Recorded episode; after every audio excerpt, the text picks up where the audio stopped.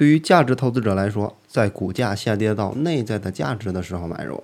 这就说明了股价下跌会制造投资的机会。一个人能否成为价值投资者，也许是性格决定的。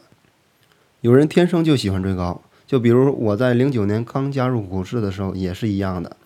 买了一个股票，看到它上涨之后，认为投资是正确的，就就马上进行追涨，结果不知不觉的就重仓持有了。等到这只股票稍微的一回调，就把所有的利润全部的吐回去了。如果回调的深度大一点的话呢，可能就一下就亏损了。所以说，这种操作的行为是一个典型的投机的行为。而作为价值投资者来说，要学会越跌越开心。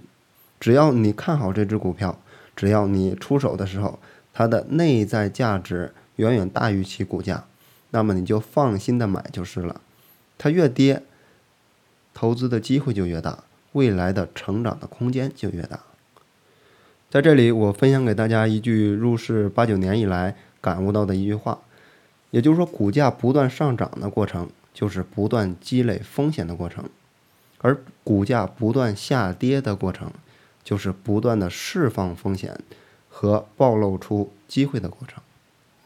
所以，股价不断的下跌，大幅度的下跌，是我们